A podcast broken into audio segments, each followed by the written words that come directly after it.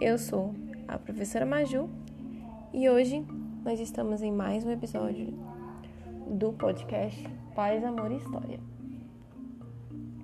Antes de a gente começar sobre o assunto que falaremos nessa aula, vamos voltar um pouquinho na aula passada para falar sobre alguns aspectos gerais sobre o que conversamos. Nós começamos a falar sobre o iluminismo, né? O que foi o iluminismo? Nós sabemos que foi um movimento filosófico e intelectual surgido no século XVIII na Europa. E que os iluministas, pessoas que seguiam esse movimento, acreditavam e pregavam? Eles valorizavam o pensamento racional. Para eles, só a razão poderia iluminar, ou seja, trazer um esclarecimento à sociedade daquela época. Mas os iluministas, eles pensavam totalmente diferente do antigo regime, né, que para eles foi o agente responsável por essas transformações, segundo os filósofos. Por quê? Porque o antigo regime ia contra tudo aquilo que os iluministas acreditavam. Eles impediam o progresso, limitavam, limitavam a liberdade da razão, né? Pregava o absolutismo, ou seja, o poder na mão de uma pessoa e o poder absoluto sobre ele. Uma sociedade dividida em setores entre clero, nobreza e burguesia e o acúmulo de metais na questão econômica com o mercantilismo. Então os iluministas eles eram contra tudo isso, né? E um meio que eles encontraram para que houvesse a circulação do conhecimento, que era algo fundamental para eles, foi justamente por meio da enciclopédia. Acho que vocês devem ter lembrado.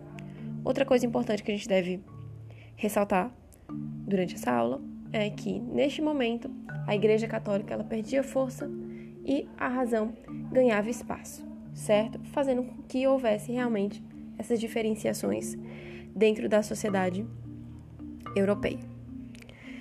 Outra coisa importante foi a questão do pensamento científico, onde a gente teve a revolução científica do século 17. Não é que essas coisas não existiam antes, em séculos passados, esse tipo de pensamento, mas entre o século 17 e 18 ficou cada vez mais forte. Por isso que nós colocamos essas, esses dois séculos específicos. Tudo bem? E um desses representantes, né, eles colocaram as bases da ciência que temos hoje por meio do empirismo e da experiência né, que nós dizemos a mesma coisa, foram Galileu Galilei, Francis Bacon, René Descartes, Isaac Newton, entre outros. Tudo bem? Hoje nós falaremos sobre o iluminismo e a organização do governo. Como a gente sabe, os estados modernos daquele período, eles tinham seus governos baseados no absolutismo, como a gente já havia falado na aula passada. Ou seja, o poder era exercido de forma centralizada pelo rei, totalmente autoritário. Lembrem-se da figura francesa de Luís XIV, que ficou conhecido como Rei Sol. Quando a gente fala sobre Rei Sol, nós falamos, fazemos uma referência ao próprio sistema solar que ilumina tudo aquilo que acha necessário, né? E que o poder chega a todos. Então, era um poder totalitário, ok? E autoridade. Autoridade. Então, as decisões começaram a ser questionadas pelos súditos que antes não faziam isso, certo? Para os iluministas, essa forma de governo era abusiva e impedia a liberdade individual das pessoas.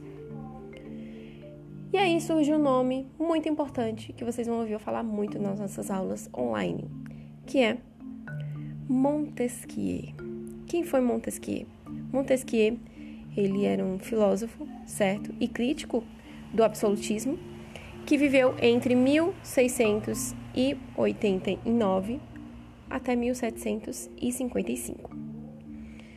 A grande crítica dele era que esse poder era justamente abusivo, certo? E tirava a autoridade das pessoas. Para ele, o Estado ele deveria ser dividido em três, em poderes que exerceriam igualmente a responsabilidade de governar tudo bem? Então, para ele, nenhum desses poderes ganharia destaque sobre o outro, evitando o abuso de autoridade. Então, cada poder estaria vigiando uns aos outros. E quais foram esses poderes? A gente vai lembrar um pouquinho sobre como os poderes no Brasil são divididos, certo? Então, para Montesquieu, o poder deveria ser dividido entre poder executivo, que seria aqueles que executam as leis, poder legislativo, com aqueles que elaboram, votam e aprovam leis, e o poder judiciário, que julga pessoas ou instituições que não cumprem as leis. Se a gente pensar no sistema de governo brasileiro, é dessa forma. No poder executivo, aquele que executa as leis, nós temos quem? Nós temos o presidente, certo? A figura maior dentro do país. Já no legislativo, aqueles que elaboram, votam e aprovam as leis, nós podemos considerar como os deputados, tanto estaduais como federais. Tudo bem? E no poder judiciário, nós temos justamente aqueles juízes, né, sejam em pequenas instâncias ou grandes instâncias. Cada cidade tem o seu fórum, né, onde acontecem os julgamentos das pessoas que estão não cumprindo as leis. Tudo bem, gente? Espero que vocês tenham entendido. Qualquer dúvida, falem comigo e até a próxima.